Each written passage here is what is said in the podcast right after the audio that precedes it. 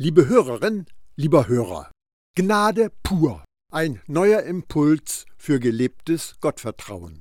Es ist mein Wunsch, dir als Jesus-Nachfolger zu einer tiefen Gewissheit und einer großen Sicherheit im Herzen zu verhelfen, dass Gottes Gnade im Überfluss für dich bereitsteht. Vertraue einfach dem, was Jesus für dich durch sein Leben, Sterben und Auferstehen vollbracht hat. Die Wirklichkeit in der christlich-religiösen Welt sieht aber größtenteils ganz anders aus. Sie ist von dem Versuch geprägt, zwei verschiedene, sich aber widersprechende Lebensmodelle zusammenzubringen oder zu vermischen oder zu vereinheitlichen oder sich die Rosinen aus beiden zu picken. Ich spreche von dem Bund der Gnade, der in einer ersten Fassung für Abraham in Kraft gesetzt worden ist, und dem Mosebund. Dieser Konflikt zwischen den beiden Bündnissen ist so alt wie das Christentum selbst. Darum interessiert es mich zu sehen, wie der Apostel Paulus mit diesem Problem umgegangen ist.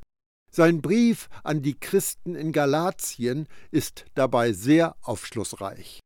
Der Bund, den Gott für Abraham einsetzte, war ein unwiderruflicher Bund. Das bedeutet, dass er nicht geändert werden konnte. Er war endgültig. In seinem Brief an die galatischen Christen veranschaulicht Paulus das Wesen von Bündnissen und wie sie funktionieren am Beispiel von menschlichen Abkommen.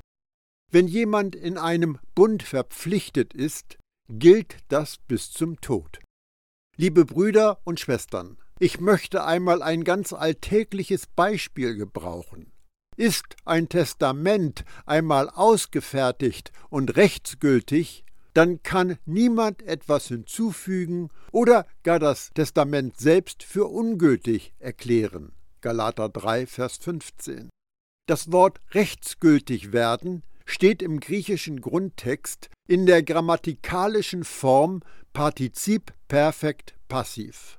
Das Perfekt bezeichnet eine abgeschlossene Handlung, deren Ergebnisse in der Gegenwart noch existieren. Das Passiv bedeutet, dass wir nicht selbst aktiv daran beteiligt sind, sondern etwas ist für uns oder an uns geschehen. Änderungen an einem Testament kann nur der Erblasser vornehmen. Manipulieren andere ein Testament, verliert es seine Gültigkeit und es ist das Papier nicht wert, auf das es geschrieben worden ist. Ein Bündnis kann man auf zwei Wegen ungültig machen. Es direkt rückgängig machen oder den Bedingungen einseitig etwas hinzufügen bzw. wegnehmen. Im Zusammenhang seines Briefes macht Paulus klar, dass diese zunächst harmlos erscheinenden neuen Bedingungen, die die Judaisten an die Seite der Gnade stellten, genau genommen den Bund der Gnade hinfällig machen. Wir wissen aber, dass wir in Jesus gerecht sind. Nichts kann den Bund, den Gott durch Jesus Taten für uns aufgerichtet hat, ungültig machen. Und trotzdem können wir der Lüge Glauben schenken, dass es zusätzlich einzuhaltende Bedingungen, etwas Kleingedrucktes, bei diesem Bund gibt. Aber das wird die Erfahrung eines Lebens im Vertrauen und in der intimen Nähe zu Gott zunichte machen. Jede Abhängigkeit von religiösen, frommen Werken ist ein Verzicht auf Vertrauen. Es gibt kein sowohl als auch, sondern nur schwarz oder weiß.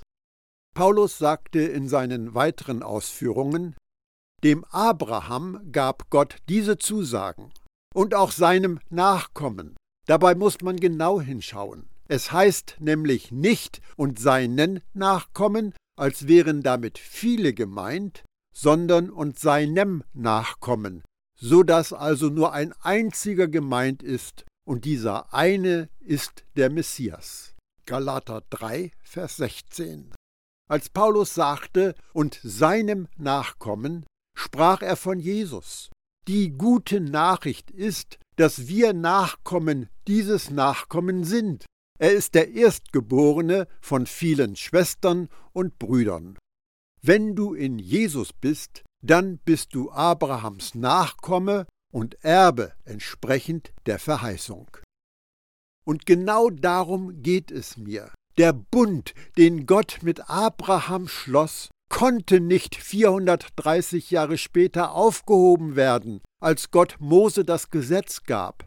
Sonst hätte Gott ja sein Versprechen gebrochen. Denn wenn das Erbe nur durch das Halten des Gesetzes empfangen werden könnte, dann würde es uns nicht mehr durch das Versprechen geschenkt. Doch Gott hat es Abraham ohne jede Bedingung zugesagt. Galater 3, die Verse 17 und 18. Der Gesetzesbund ist zurückgenommen worden, aber der Bund, den Gott mit Abraham schloss, galt und gilt für immer. Das Gesetz wurde Mose auf dem Berg Sinai 430 Jahre nach dem Bund mit Abraham gegeben. Es war eine Ergänzungsvereinbarung zu Gottes Gnadenbund und war deshalb zweitrangig und untergeordnet. Das Gesetz ist zum Abraham-Bund der Gnade daneben hereingekommen, wie Paulus es ausdrückte. Aber dieser Gnadenbund ist niemals für nichtig erklärt worden. Anders als beim mosaischen Gesetzesbund sagt Paulus nicht, dass der Abraham-Bund mit und in Jesus erfüllt worden ist. Er wurde von Gott durch Jesus bestätigt. Das macht deutlich, dass Gott immer ein Gott der Gnade war und Gnade war immer seine zentrale Absicht und sein Vorsatz für uns Menschen. Und trotzdem hat er dem Volk Israel durch Mose das Gesetz gegeben. Warum und wozu? Diese Frage hat auch schon Paulus beschäftigt. Aber was für einen Sinn hat dann das Gesetz? Es wurde hinzugefügt, um die Gesetzesübertretungen sichtbar zu machen, und zwar so lange, bis der Nachkomme käme, dem das Versprechen galt. Galater 3, Vers 19. Wenn uns das Gesetz nicht das Erbe verdienen lässt, wozu ist es da Nütze? Lassen wir doch einfach Paulus sprechen. Das Gesetz aber wurde gegeben, damit alle Menschen erkennen konnten, wie sündig sie waren Römer 5, Vers 20. Das Gebot brachte nur die Abscheulichkeit der Sünde ans Licht. Römer 7, Vers 13. Das Gesetz wurde den Menschen gegeben, um den Sünder davon zu überzeugen, dass er einen Retter bitter nötig hat. Das Gesetz hatte eine zeitliche Befristung, ein Ablaufdatum. Seine Zeit endete, als der Same, Jesus, das Erlösungswerk vollendet hatte. Das Gesetz war bestimmt, die Menschen zu lenken, bis sie den neuen Bund akzeptierten, der von Jesus in Kraft gesetzt worden ist. Die Menschen, die vor dem Kreuz lebten, blickten voraus auf das Opfer von Jesus für sie. Wir alle, die nach dem Kreuz lebten und leben, schauen zurück auf die Vollendung unserer Errettung.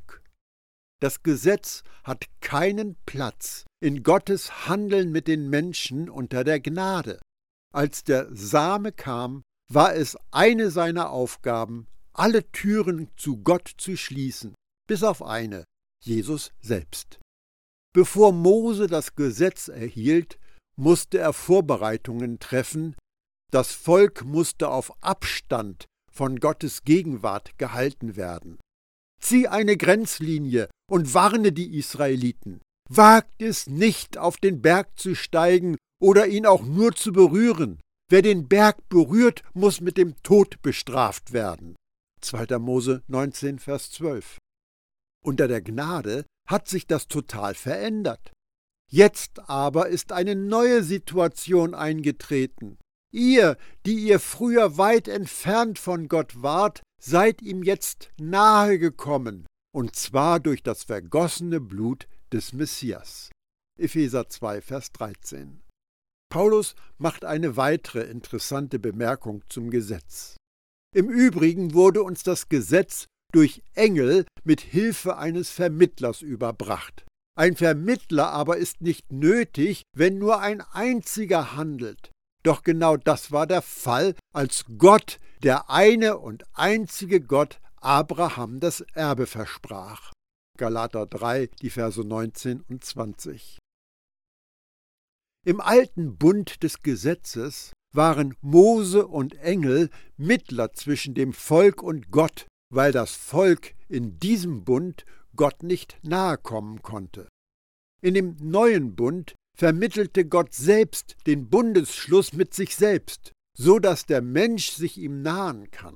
Jesus ist die eine und einzige Begegnungsebene zwischen Gottheit und Mensch. Jesus Erlösungswerk am Kreuz hatte zur Folge, Gnade und Wahrheit sind einander begegnet, Gerechtigkeit und Frieden haben sich geküsst. Psalm 85, Vers 11. Seit Golgatha ist Jesus Vermittlungstat für uns in Kraft. Sein Blut erklärt uns als rein und gerecht. Wir brauchen das Wirken des Heiligen Geistes, um die Tiefe des göttlichen Handelns zu erkennen. Denn nur ein einziger ist Gott, und es gibt auch nur einen einzigen Vermittler zwischen Gott und den Menschen, er, der selbst ein Mensch war, der Messias Jesus. 1. Timotheus 2, Vers 5. Das Gemisch aus Gesetz und Gnade ist so verlockend, weil es einfach zu predigen und einfach zu verstehen ist.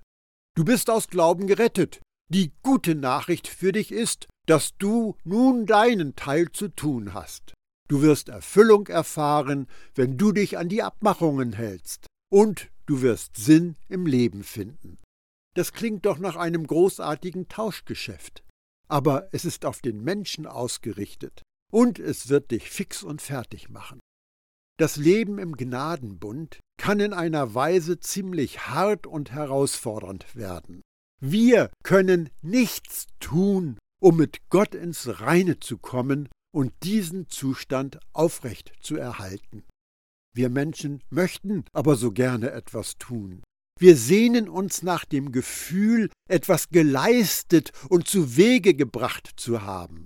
Wir möchten auch etwas dazu beitragen, damit wir nicht den Eindruck haben, überflüssig zu sein. Es ist einfach schwer, nichts zu tun und die Aufforderung von Mose zu beherzigen, Steht und seht die Rettung des Herrn, die er euch heute bringen wird. 2. Mose 14, Vers 13. Zurück zu dem Brief an die Christen in Galatien. Spricht das Gesetz denn gegen die Zusagen Gottes? Natürlich nicht. Das wäre nur der Fall, wenn es zum Leben führen könnte. Nur dann würden Menschen durch Befolgen des Gesetzes von Gott als gerecht angesehen. Galater 3, Vers 21. Ich bin davon überzeugt, dass Paulus schon nahezu alle unsere Fragen gekannt hat und versucht, uns eine Antwort zu geben.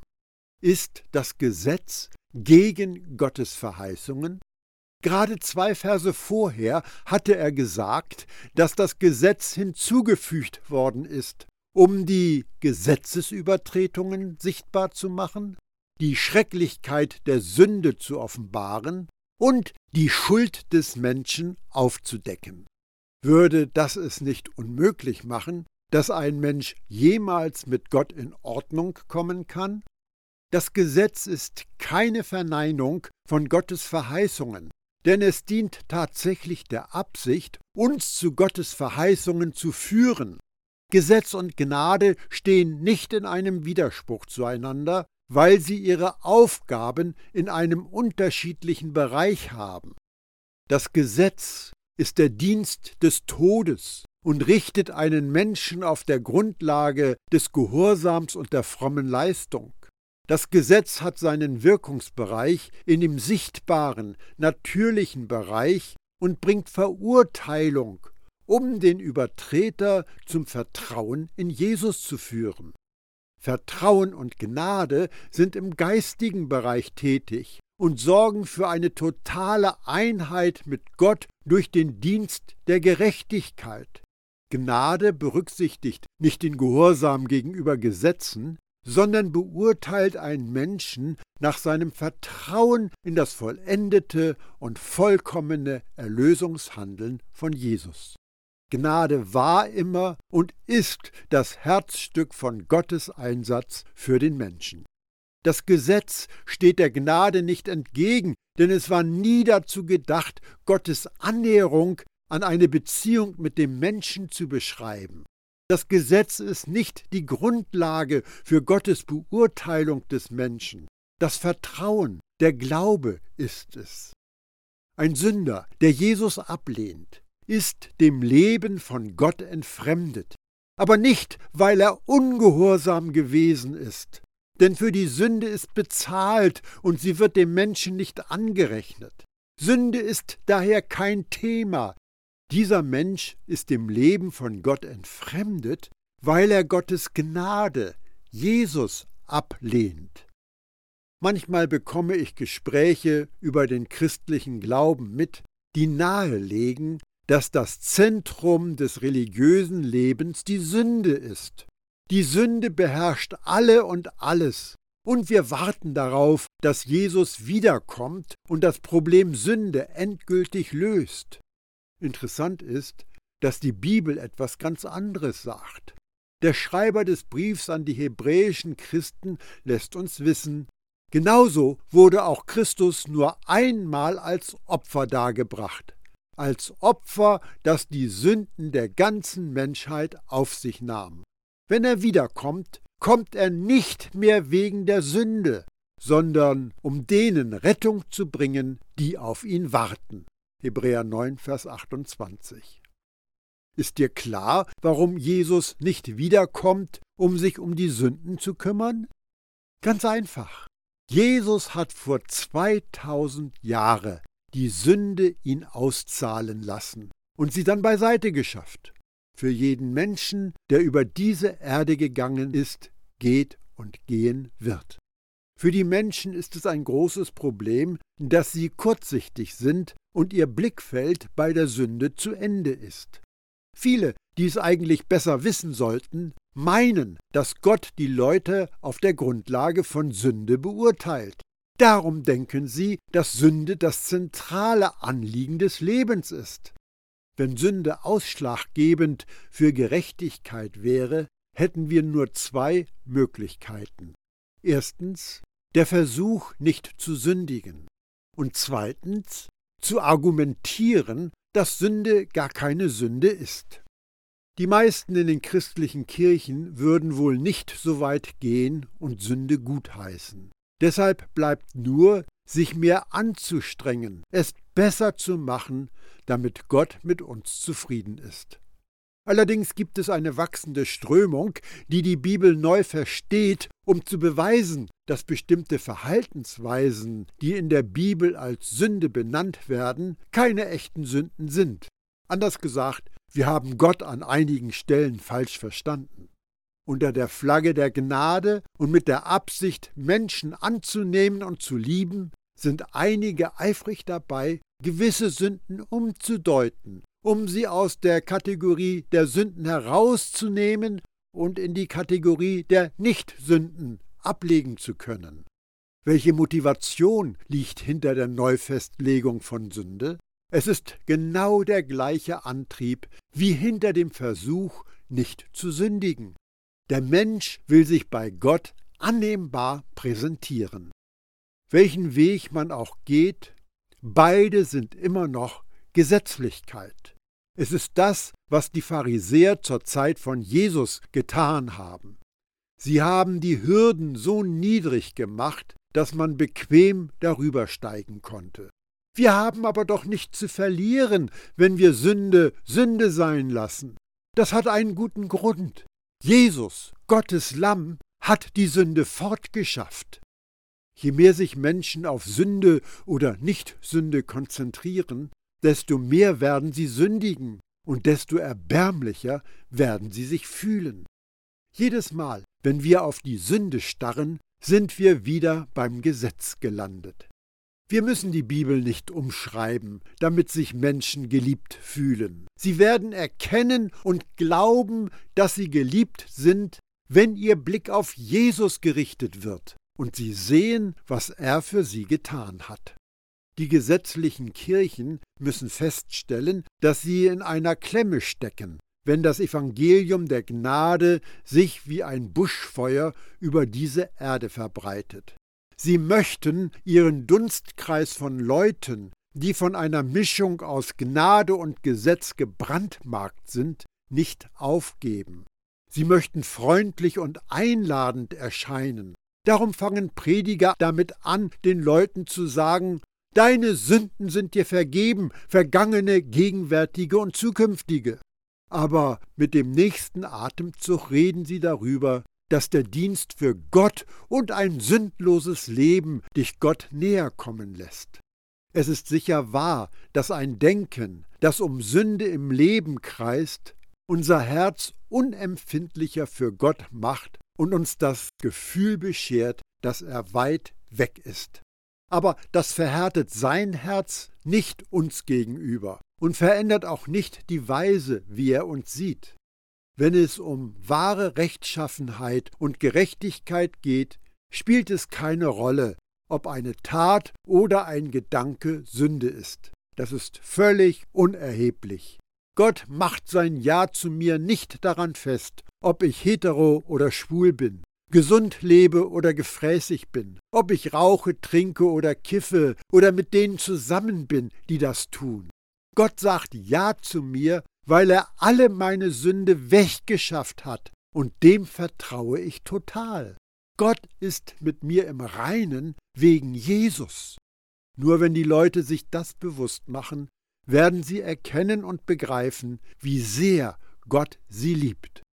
Nur wenn Jesus durch die Verkündigung der guten Nachricht enthüllt wird, werden die Menschen das freie Geschenk der Gerechtigkeit empfangen. Und je mehr Gnade wir hören, sehen und glauben, umso mehr wird der Saft seiner Liebe in unseren Adern pulsieren, und die Sünde fällt wie trockene Blätter im Herbst ab. Wegen unserer Sünden musste Jesus sterben, und er wurde auferweckt, um uns vor Gott gerecht zu sprechen. Römer 4, Vers 25.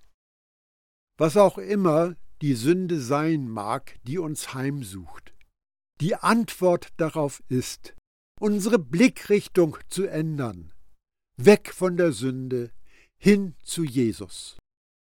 Es würde uns allen gut anstehen, wenn wir uns weigerten, sich an Gesprächen über Sünde zu beteiligen und nur über das Heilmittel redeten. Wir haben es nicht nötig, uns in endlosen Debatten über all die Schattierungen der Sünde zu verlieren. Wenn jemand über Sünde theoretisieren will, Ende der Diskussion. Wenn jemand über Jesus reden möchte, lass es uns den ganzen Tag tun. Wenn sich uns ein Jesus-Nachfolger anvertraut, der mit Anfechtungen und Sünde zu kämpfen hat, ist es das Beste, was wir tun können, ihn daran zu erinnern, wer er sie in Jesus ist. Paulus schreibt an die Christen in Korinth, Oder wisst ihr nicht, dass die Ungerechten das Reich Gottes nicht ererben werden? Täuscht euch nicht. Weder Unzüchtige, noch Götzendiener, noch Ehebrecher, noch Lustknaben, noch Knabenschänder, noch Diebe, noch Habgierige, noch Trunkenbolde, noch Lästerer, noch Räuber werden das Reich Gottes ererben. Und solche sind einige von euch gewesen, aber ihr seid reingewaschen, ihr seid geheiligt, ihr seid gerecht geworden durch den Namen des Herrn Jesus Christus und durch den Geist unseres Gottes. 1. Korinther 6, die Verse 9 bis 11. Diese Aussage trifft auch für uns zu. Zurück zu den Christen in Galatien. Doch das Buch Gottes hat durch seine Aussagen gezeigt, dass die gesamte Menschheit unter der Schuld eingeschlossen ist, so dass ganz deutlich wird, die Zusage Gottes ist mit dem Vertrauen auf den Messias Jesus verbunden und wird denen gegeben, die an ihn glauben.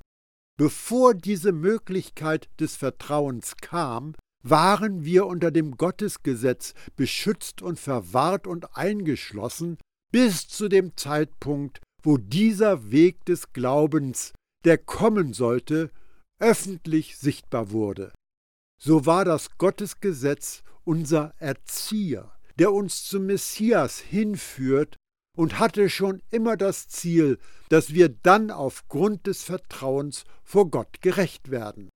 Nachdem dann diese Möglichkeit des Vertrauens auf Gott gekommen ist, sind wir nicht mehr unter der Aufsicht dieses Erziehers. Denn ihr seid ja wirklich alle Söhne und Töchter Gottes durch das Vertrauen auf den Messias Jesus. Galater 3, die Verse 22 bis 26. Paulus vergleicht das Gesetz mit einem Erzieher. Das griechische Wort hier mit Erzieher übersetzt ist Pädagogos, von dem unser Pädagoge abstammt. Der Pädagogos war in der damaligen Kultur ein Sklave, dem die Verantwortung übertragen war, die ethische Entwicklung eines Jungen im Alter zwischen sechs und sechzehn Jahren zu überwachen. Dieser Aufpasser wachte über das Verhalten dieses Jungen und sorgte dafür, dass er die Regeln beachtete. Wovon spricht Paulus hier? Er benutzt dieses Bild für das Volk Israel, das unter der Aufsicht der zehn Gebote und all der anderen Gesetze stand. Das Gesetz war ein Sklave, wie der Pädagogos, dessen Aufgabe darin bestand, sicherzustellen, dass die Leute gehorchten. Paulus kommt aber zu dem Schluss, dass wir, nachdem die Möglichkeit des Vertrauens auf Gott offenbart worden war, nicht länger unter dem Kommando eines Aufpassers stehen, der dafür Sorge trägt, dass wir pingelig genau auf die Formen achten. Denn der Einzige, der vollkommen dem Gesetz entsprechend leben konnte, Jesus lebt in uns und durch uns. Dieser Jesus hat seinen Nachfolgern das Versprechen gegeben. Doch wenn der Geist der Wahrheit kommt, wird er euch in alle Wahrheit leiten. Er wird nicht seine eigenen Anschauungen vertreten, sondern wird euch sagen, was er gehört hat. Er wird euch von dem erzählen, was kommt. Johannes 16, Vers 13. Diese Zusage gilt auch uns. Wenn wir wissen möchten, was die Wahrheit ist, Jesus, und was die Wahrheit uns zu sagen hat, sollten wir auf den Heiligen Geist in uns hören. Stimmen von außen lenken uns vom Wahren ab. Die Stimme des Heiligen Geistes ist für Jesus Nachfolger zuverlässiger als die Forderungen des Gesetzes. Ich wünsche dir ein offenes Ohr für das, was der Geist dir sagen möchte.